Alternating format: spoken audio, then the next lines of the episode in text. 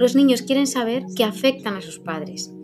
Pues exactamente lo mismo ocurre en terapia, porque somos personas y venimos con esta base. Queremos saber que afectamos al otro, ¿no? O, quiero saber que el otro es afectado por mí. Entonces, que hay un impacto ¿no? en el otro. Sí, listo. Que hay un impacto, que, que, mi self, estando con tu self, que mi persona, estando contigo, deja una huella en ti. ¿No? Deja como cuando jugamos con la plasti se quedan huellitas. Yo quiero saber que yo, que yo dejo huella en tu plasti. Yo quiero saber que yo te llego, que yo te afecto. Que no estás aquí pitándote las uñas mientras yo estoy en el diván hablándote de mis sueños, no. Yo quiero saber que estás aquí conmigo y que te, te llega, te afecta, te deja huella lo que yo te cuento.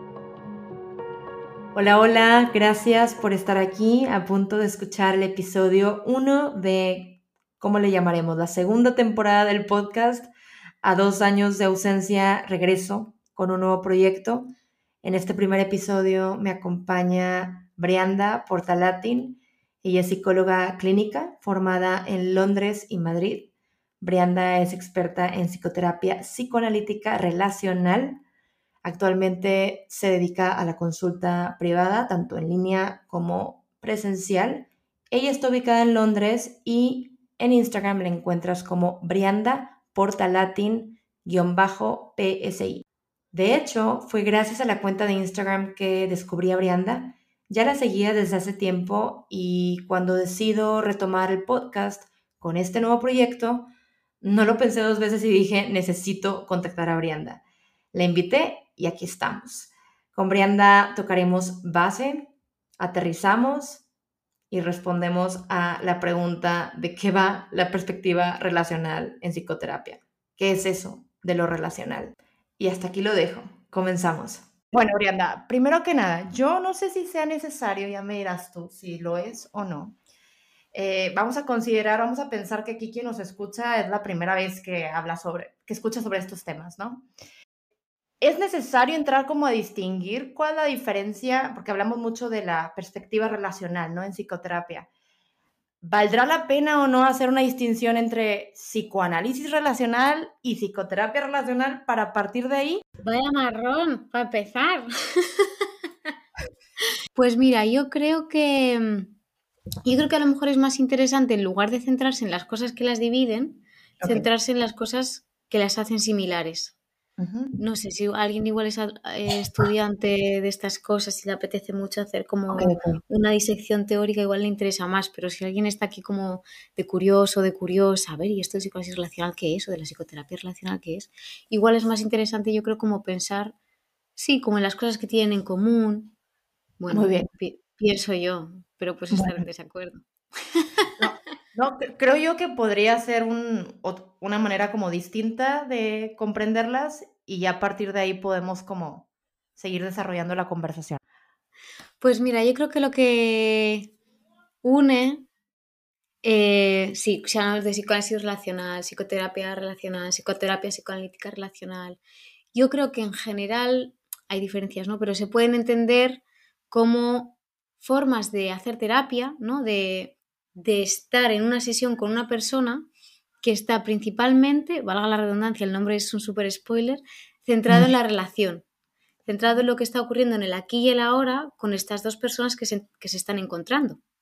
Obviamente, como tiene por ahí el, apellido psicoanálisis o psicodinámico, psicoanalítico, hay algo del, probablemente de la idea que todo el mundo conserva del psicoanálisis clave, que en una línea es lo que pasó en nuestra infancia afecta en cómo somos ahora, hay algo de esto que se mantiene, en las sesiones se conserva. Yo, yo creo, como muchas personas, que lo que vivimos de pequeños, en cierto modo, influye mucho en cómo somos de mayores. Pero, y esta es una parte muy bonita del término relacional, estamos muy concentrados en la actualidad.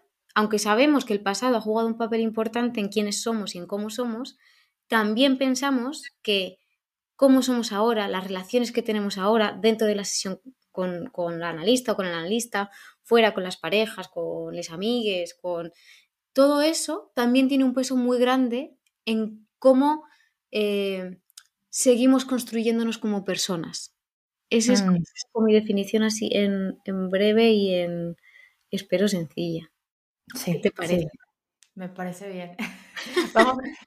creo, yo que ya respondiste de cierta manera como, porque te iba, te iba a preguntar, ¿no? De qué va como esta perspectiva relacional, ¿no? Porque lo que entiendo es que, no sé, pensé, pienso en la palabra relacional y no quisiera verla como, o entiendo que no hay que verla como que una escuela o el, ah, digamos, el algo aquí, ¿no? Es como, o sea, porque lo primero que pasa por mi mente es, pues que en una terapia, ¿no? Es relacional ya por naturaleza, ¿no? Por estar con otra persona. Y entonces sí quisiera como entrar un poquito ahí. Em, ahora, exacto, ¿no? ¿Cómo, ¿Cómo se ve esto en la práctica clínica? ¿Qué esperar? Pienso, ¿no? En, aquella, en aquellas personas que quizá ya sea no estén yendo, a lo mejor ya a lo mejor ya van a terapia. Quizá lo están considerando. Quizá por algún momento, por esta razón, por algún motivo no están yendo.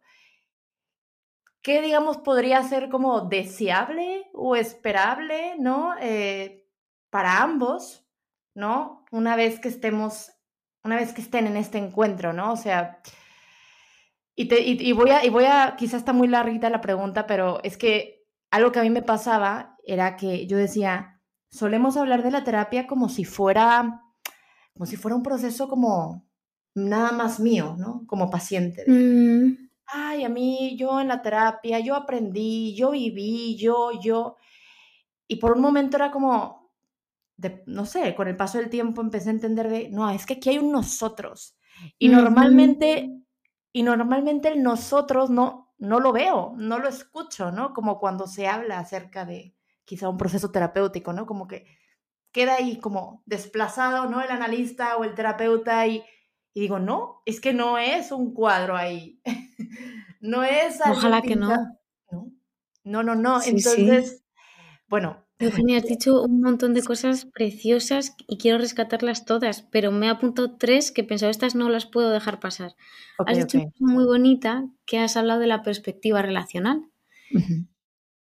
Y es que, claro, eso es una cosa que de repente pasa desapercibida, pero es súper importante porque no me quiero poner modo profe porque para eso ya tengo a mis alumnas para darle la lata, pero eh, en, en psicoanálisis, cuando lo estudiamos, hablamos de la perspectiva relacional y no tanto de la corriente relacional, porque lo característico de, esta, de esta perspectiva es que tiende a unar muchas perspectivas diferentes. Y esto es algo muy mm. bonito, si, te lo prometo, sin ponerme teórica ni pesada ni nada, porque, en mi opinión, hace muy explícito desde el principio que dentro de, una misma perspectiva, todas las personas que nos agrupamos dentro del mismo paraguas que llamamos perspectiva relacional, dentro somos muy diferentes. Mm. Y no solo todas las corrientes que están dentro del paraguas, sino cada una de las personas que estamos debajo del paraguas y dentro de las muchas mm. escuelas que caben dentro de la del, sí, del paradigma perspectiva relacional. Eso es como que me parece algo muy bonito y que enlaza con lo que tú has dicho, ¿no? que en la terapia es un nosotros, ¿no? Hay dos mm. personas vivas, que esto es algo que a mí me encanta hacer énfasis en ello. No es una persona, eh, eh, la típica caricatura. Ajá, ajá. No, no, no. No, yo no, creo que ningún, ninguna persona que esté viva enfrente de otra que esté viva puede limitarse a estar ahí y ya. Siempre Claro, siempre es un nosotros porque siempre a mí la otra persona me afecta y yo sé que yo a la otra persona también la afecto. Entonces sí, estoy 100% de acuerdo contigo, siempre hay un nosotros, siempre hay dos personas y nunca es el terapeuta o la terapeuta, jamás es un objeto, jamás es un cuadro hay imperturbable, ¿no? O inalterable, o que puede limitarse a estar en la sombra medio dormido, así como en modo caricatura y no, estamos vivos, hablamos, tenemos preguntas, eh, participamos. Claro que probablemente de preferencia preferimos que la persona dirija su sesión, que dirija su tiempo, lo que le interesa investigar de sí misma, eh, ¿no? Y vaya, yo lo prefiero, pero también soy persona con curiosidad y eh, pues yo puedo preguntar perfectamente. Y entiendo que al preguntar yo estoy haciendo evidente que yo soy una persona aquí también, que estamos jugando dos personas aquí. Y la última cosa que me ha encantado también que has dicho, que yo creo que va en la misma línea, es que como que has señalado la palabra ambos y has dicho, ambos están en el centro. Y yo he mm. dicho, Pues sí, maravilloso, perfecto. Esto sería muy deseable que ocurriese en un proceso de terapia. Que, se, que sientas, que la persona sienta que es algo que está ocurriendo entre dos personas. Obviamente va a hacer la, terapia, va a hacer mucho más hincapié, va a poner muchísima más de su atención en la persona a la que vamos a denominar paciente. ¿No? Eso. Pero aunque la mayor parte del, del, interés y el foco esté puesto en una persona, el terapeuta o la terapeuta que se marca dentro del paraguas relacional una cosa muy característica de su forma de hacer clínica es que aunque no se despista del otro, está monitorizándose a sí mismo. la palabra monitorizando se queda un poco, eh, no sé, como tecnológica, pero no es en absoluto tecnológica. Lo que nos permite trabajar muy bien y que nos diferencia mucho en la perspectiva relacional es que sin perder de vista al otro, yo puedo estar mm. conmigo, con qué me genera si el otro o la otra persona me enfada o me pone triste o se me hace imposible pensar cuando está hablando, o si yo me despisto, o si me acuerdo de algo y pienso, ay, yo creo que este recuerdo tiene que ver con lo que está pasando entre nosotras, por ejemplo, ¿no? Y voy a parar porque si no me parece, es que yo tiro y... No, yo, yo feliz de escuchar que no, que, no se detenga, Brianda, que no se detenga. Eh, justo esto me vuela un poco la, o mucho la cabeza porque es esta como estar con el otro y, al mismo, y de manera como simultánea estoy mm. notando o percibiendo las respuestas que el otro me genera. Por ejemplo, ahí ya estamos entrando en otra, quizá en otro, no, no, no, no es otro tema, pero es algo que también, eh, que es uno de los como propósitos, ¿no? Que me traen también acá, que es, para mí es un arte, ¿no? Como es verlos, como digamos en mm. acción, ¿no? Porque es eso, que poco, siento que poco se habla, ¿no? De lo, de lo, de lo que también, de estas condiciones que se tienen que crear para que ocurran cosas bonitas, ¿no? Es decir, yo entiendo que sí es un trabajo mío y también hay un trabajo del que está enfrente, o sea, no es que yo no lo puedo ver que es que yo, todo es mío, sino hay ciertas condiciones y está la presencia de alguien ahí muy importante que está favoreciendo el que ocurra todo lo que necesita ocurrir. Vaya, más es eso, ¿no? Como no, no, siento que no, no se le hace como suficiente, ¿cómo se diría? Como cuando tomas una foto y dices, no, es que no le hace justicia al, ¿no? Al, al, al paisaje que es. Eso, ¿no? De tomemos en cuenta que hay una presencia que aquí es clave y que hay algo que realmente está ocurriendo muy poderoso, muy potente, llamado sintonía o no sé, mm. tú me dirás cómo se le llama eso. ¿Qué es eso que necesita ocurrir para que entonces se pueda establecer una, una conexión tan profunda, ¿no? Pensando esto que también digo, llegamos y de pronto eres un completo desconocido y, de, y vamos a y vamos a crear, a co-crear. ¿Cómo es eso? ¿Cómo es que vamos a construir algo en conjunto, no? Eh, no sé, me, es algo que me genera como mucho, no sé, no sé cómo explicarlo, a veces las palabras no se me quedan cortas, pero bueno, ya me dirás tú que... Las palabras muy bonitas, o a mí me gusta mucho escuchártelas decir. Mira, has dicho otra vez un millón de cosas maravillosas que las compro todas. Has dicho esto de que necesitamos crear condiciones específicas para que mm. suceda lo que yo quiero que suceda en una sesión, en otra sesión, en otra sesión y a la larga durante un tratamiento. Porque claro, esto probablemente es muy redundante, pero los tratamientos de corte psicoanalítico o psicodinámico o de psicoterapia psicoanalítica tienden a ser largos. ¿Por qué? Porque mm. nosotros no nos focalizamos y nosotras no nos focalizamos en el síntoma.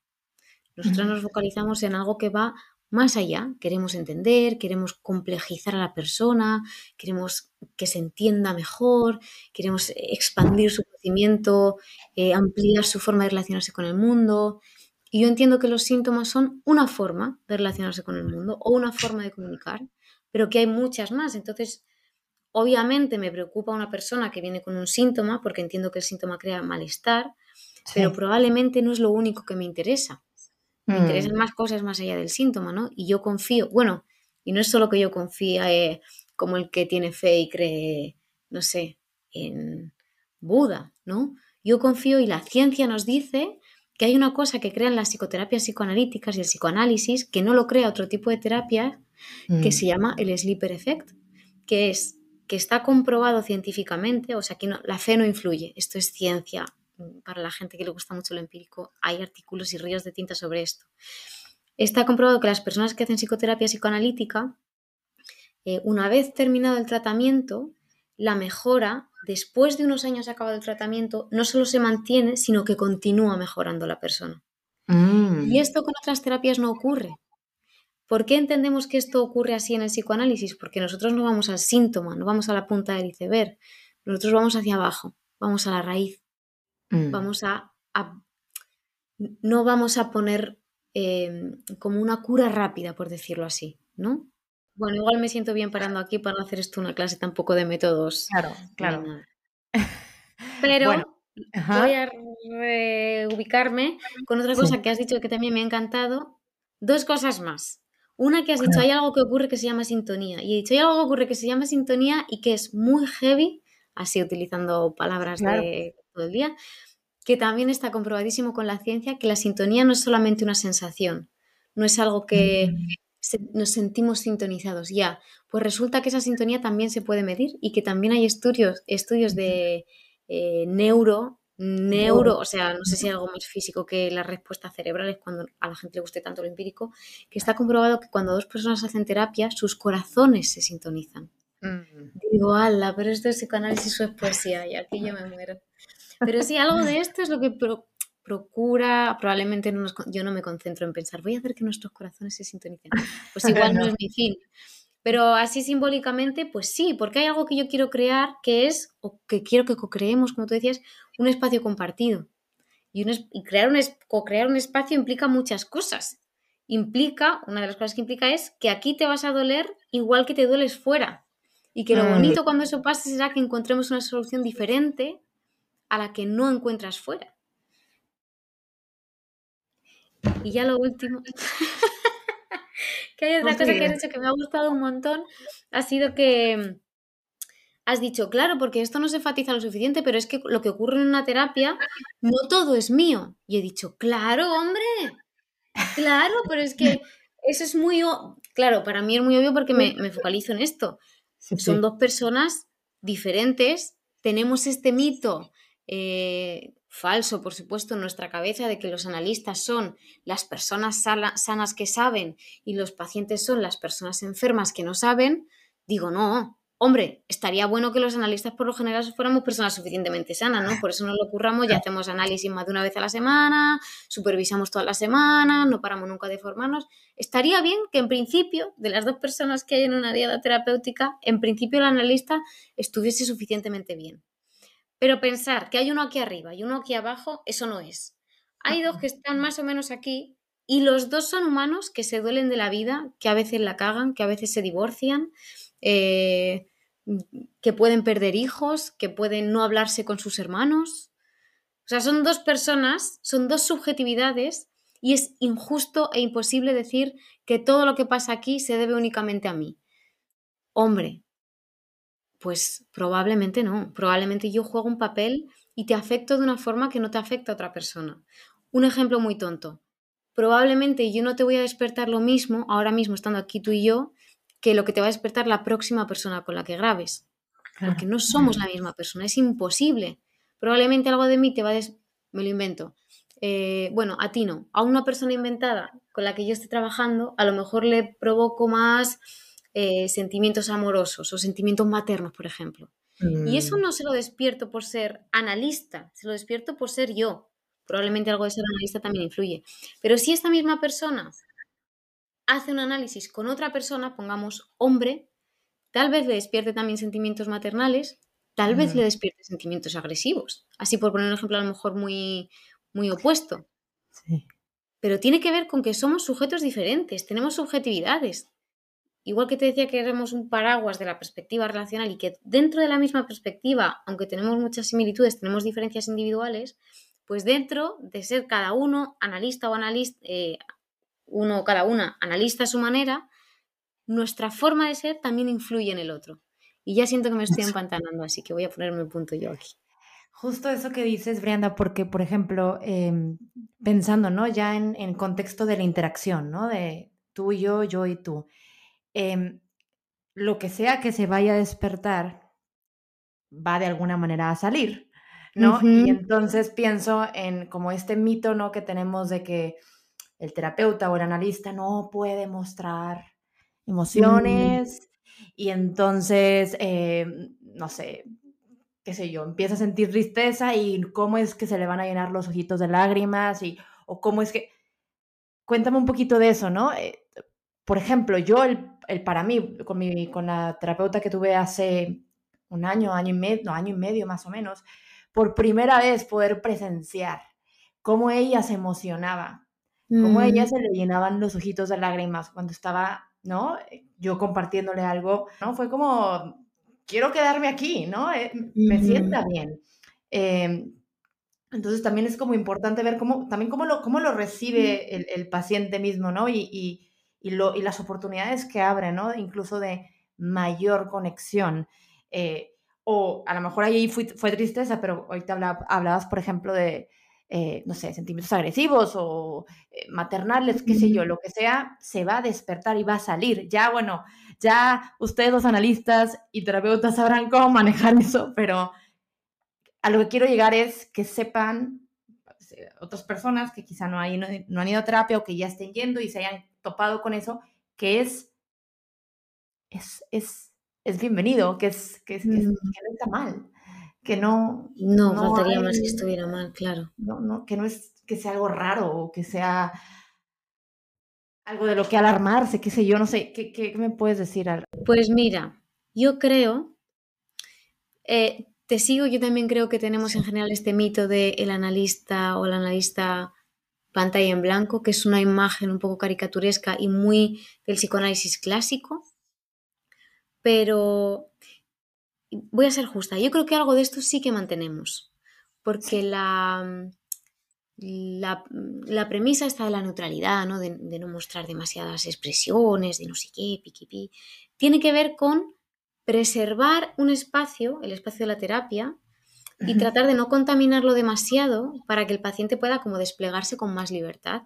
y algo de esto sí que se conserva. Yo no me la paso charlando en la terapia como charlo con una amiga. De hecho, en la terapia yo no charlo, fuera charlo. En la terapia hago otra cosa.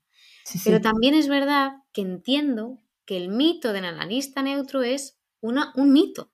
Es imposible. Claro, a veces hay situaciones que nos emocionan y se nos ponen los ojitos llorosos. A mí, como analista, me pasa. Eh, hay situaciones en que mis pacientes me hacen reír y se me escapa la carcajada. Hay situaciones que yo me he sentido muy orgullosa de una persona y me he emocionado y lo he podido manifestar. Hay veces que me he enfadado y he, dicho explícitamente, esto me enfada. ¿No? Mm, Entonces, claro, creo que no mostrar nuestras emociones no nos ayuda. Eh, pero cuando digo esto quiero decir comedidamente y pensadamente. Mm, sí. A veces espontáneamente y genuinamente también, pero lo que quiero decir es como que con, criterio, ¿no? Yo no voy a comportarme igual con una amiga o con un amigo que con un paciente. Pero sí que me parece muy humano poder emocionarme cuando un paciente de repente, tal vez no, no es algo que ocurra en mi día a día, pero de repente ciertas historias hacen que se me caigan las lágrimas. Bueno, pues es que hay historias muy trágicas. Mm. Y sin que se me caigan las lágrimas me puedo emocionar también. Eso. Y eh, como me has dicho algo muy bonito, sí. Eh, mm, me ha dicho, lo que vaya a salir, va a salir. sí, por supuesto. Y eso es seguramente independiente del terapeuta. Si mi... Voy a simplificar mucho y voy a ser muy parca, pero si mi problema va con que yo pienso que la gente siempre me rechaza, en algún momento yo voy a sentir que mi analista me rechaza. Sea mi analista yo, mujer blanda, eh, Rodolfo, el señor de 80 años con la barba blanca. O sea, lo que vaya a salir, vaya a salir, porque lo que nos duele, nos duele y hacemos una cosa muy bonita a los seres humanos que se llama proyectar muchas veces.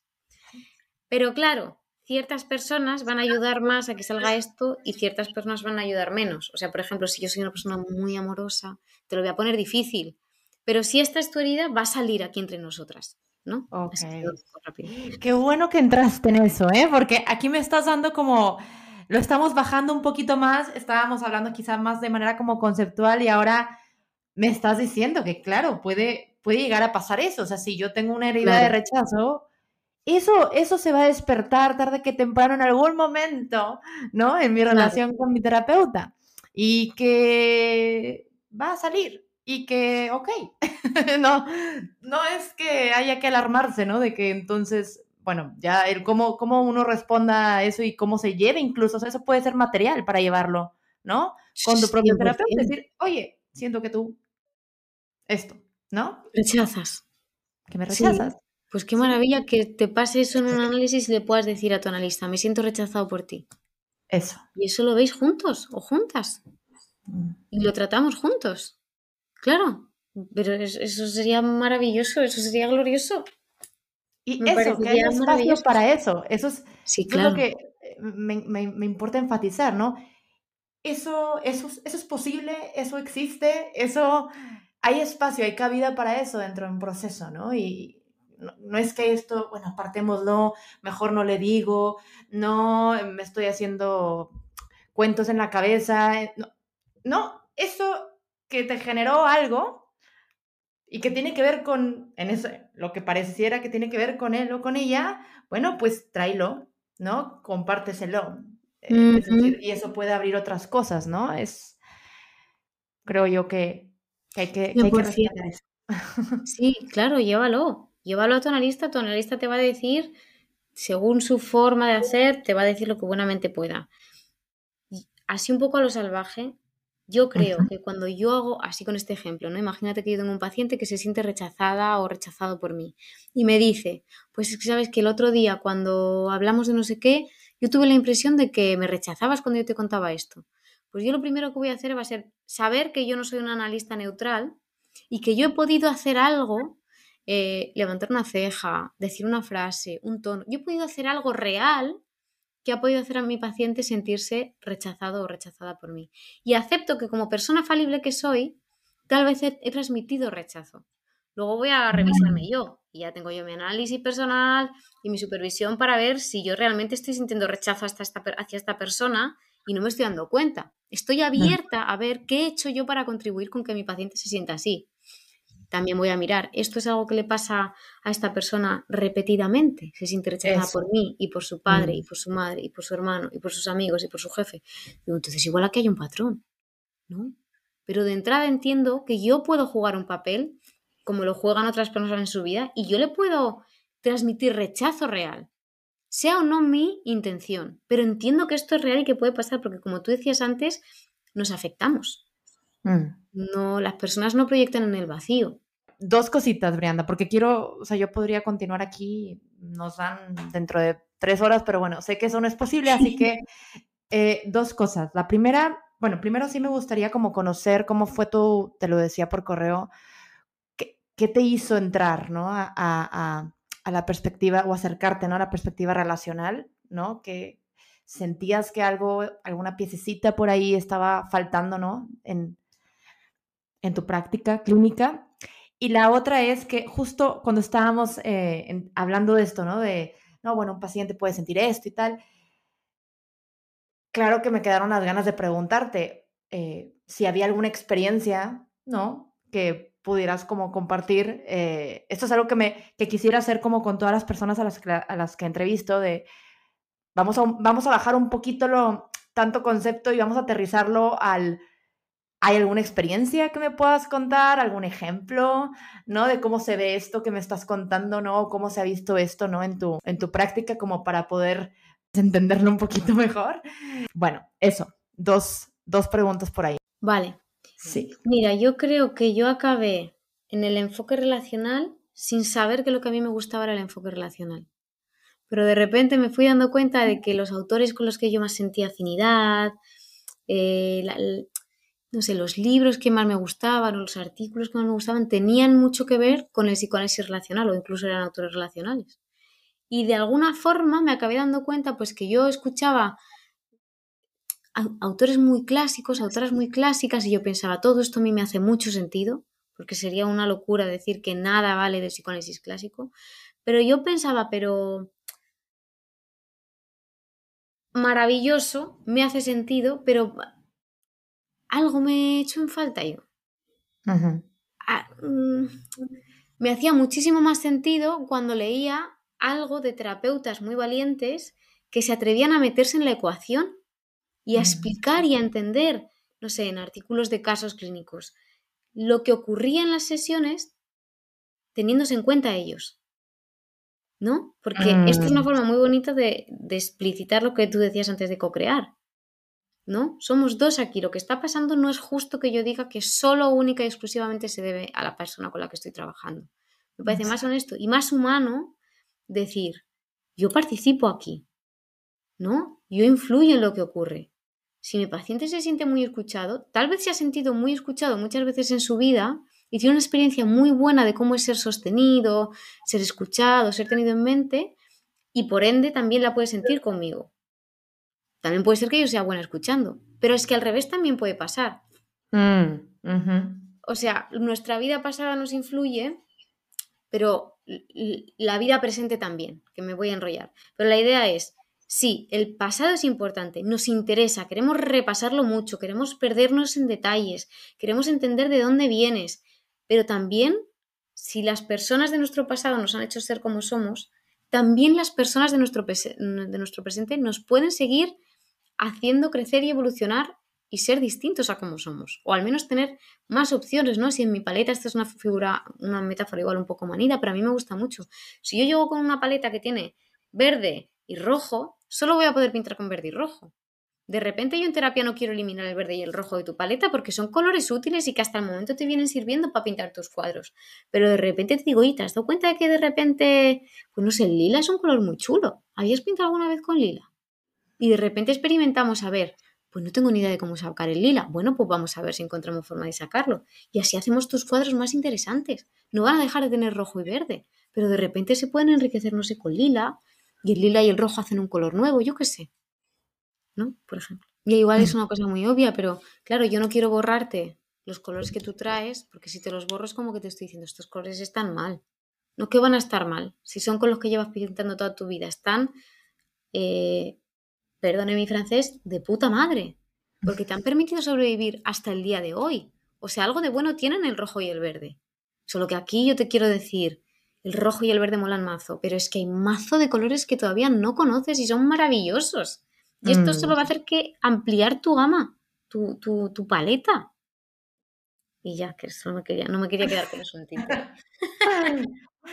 Em, bueno, yo creo que no sé si con esto también puedes responder eh, alguna experiencia que quisieras como contar por ahí, no sé, para como tener un poquito de mayor cercanía con, con todos estos conceptos que estamos, o todo esto de lo que hemos estado compartiendo hasta ahora. Mira, pues si quieres aterrizamos esto de afectar, porque te acuerdas que antes hemos estado hablando de esto de afectarnos.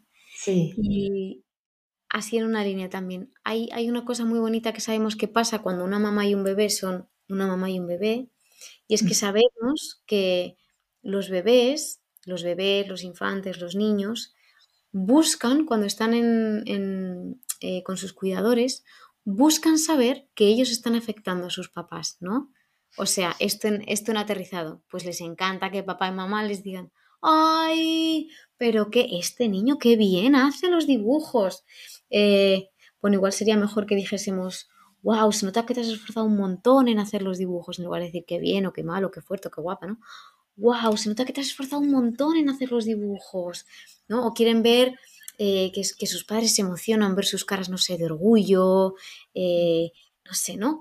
Los niños quieren saber que afectan a sus padres. Pues exactamente lo mismo ocurre en terapia, porque somos personas y venimos con esta base. Queremos saber que afectamos al otro, ¿no? Eh, o, o, quiero saber que el otro es afectado por mí.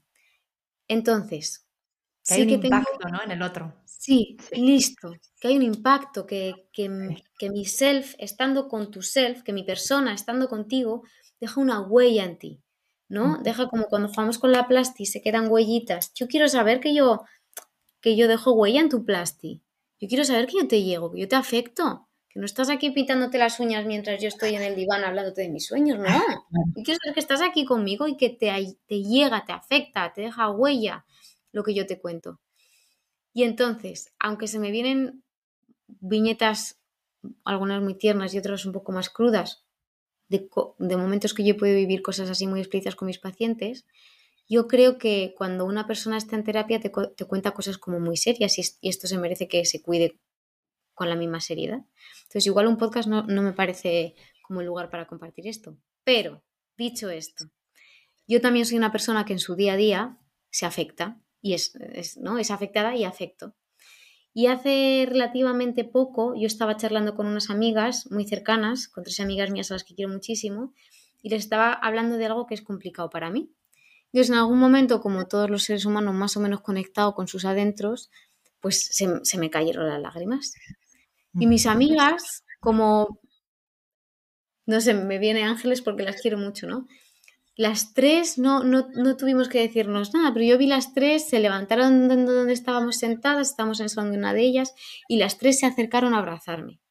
Y cuando yo vi a las tres levantándose y viniendo hacia mí, probablemente ahora puedo formular, las afecté, Mm. ¿no? Las toqué algo de lo que yo les dije las conmovió.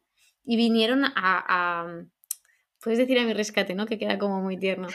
Eh, sí, sí, sí. Pero vinieron con su abrazo, lo que me vinieron a hacer saber fue un poco, un poco, no, haces huella en nosotras. Luego también Hay una pues respuesta, ¿no? Hay una respuesta. Claro, luego también pues su cariño, pues no sé, me ven eh, en distrés y vienen a regularme. Eso está muy bonito y también pasó. Pero creo que es como una como una, una, forma de aterrizar esto que estamos hablando de nos gusta saber que afectamos. A mí me conmovió no solo que mis amigas estuvieran conmigo, sino verlas afectadas por mi saber que yo lo que yo les cuento, cuando les hablo de mí, se conmueven. ¿No? Igual tal vez no es un ejemplo clínico, pero es un ejemplo del día a día de cosas que nos pasan y en la clínica pasan cosas del día a día también. ¿Te parece me gusta, me gusta. Y me ayudaste mucho a poderlo, digamos, como encarrilar un poquito hacia decir, ¿qué tal que la siguiente vez, Eugenia, puede ser una pregunta de, bueno, en tu día a día, ¿no? Que no recordamos que somos dos personas, ¿no? Que sí, son psicoterapeutas, muy bien, y antes de eso siguen siendo personas que no se nos olvide. Entonces es eso, ¿no? ¿Cómo, cómo tú has visto, cómo has vivido el, el afectar y ser afectada, digamos, fuera, ¿no? De, de consulta y que no es que estemos hablando que entonces esto reemplaza ni mucho menos a un proceso, digamos, psicoanalítico, sino que es, pone en evidencia, ¿no? Como pone en manifiesto esto, somos seres relacionales, ¿no? Y, sí, 100% de acuerdo. Sí. Súper. Sí. Pues muchas gracias, Brianda. No sé si quieras agregar algo más, como... Quiero agregar algo más. Algo que hmm. sientas que digas, ah, se me escapó, me gustaría cerrar con esto, no sé. Mira, pues sí. A lo mejor nos sirve para cerrar como cita bonita. Hay un autor a ver. precioso, maravilloso, que se llama Donald Winnicott, mm, que yo lo amo. Y recuerdo la primera, a él tiene una dedicatoria muy bonita que dice algo así como, gracias a mis pacientes que pagaron por enseñarme. yo recuerdo que la primera vez que yo lo leí como que, pues yo que sé, era estudiante, no tenía experiencia clínica, estaba más en mi cabeza y en mis escritos que con las personas, ¿no? Bueno, con las personas de mi día sí, pero de clínica no. Y la primera vez que lo leí recuerdo pensar como, no sé si esto me dice mucho, qué, qué, tipo tan, no sé, qué, qué, dedicatoria tan curiosa. Pero, iba a decir según van pasando los años, pero ni que fuese yo eh, una señora de 80, tengo mis años de experiencia, pero no tantos. Pero bueno, según voy trabajando más con la gente, esa dedicatoria se me hace mucho más rica, mucho más densa. Y estoy como cada vez más de acuerdo con eso. Mm como yo también me siento muy agradecida, muy impactada por las personas con las que he trabajado. Siento muchas veces, la mayoría de las veces siento como una sensación de gratitud por estas personas que pagan por permitirme acompañarlas y ayudarme a que crezcamos ambas. Igual podemos cerrar con esa idea de Winnicott, ¿no? De gracias a mis pacientes que pagaron por enseñarme. Yo diría que pagaron por enseñarme y que pagaron por hacernos crecer a las dos, algo así. Y es como esto, ¿no? De no volver a ser el mismo, o sea, porque todo el tiempo estamos, en, el ser afectados, todo el tiempo estamos siendo como modificados, ¿no? De cierta manera. Ojalá.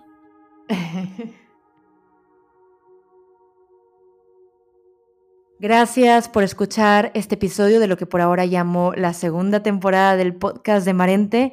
Si te pareció interesante esta plática y te gustaría profundizar más en el tema, si quisieras continuar explorando más este y otros temas, finalmente recordemos que esto va de lo que significa ser humanos, de lo que nos hace ser humanos. Quédate conmigo, quédate cerca.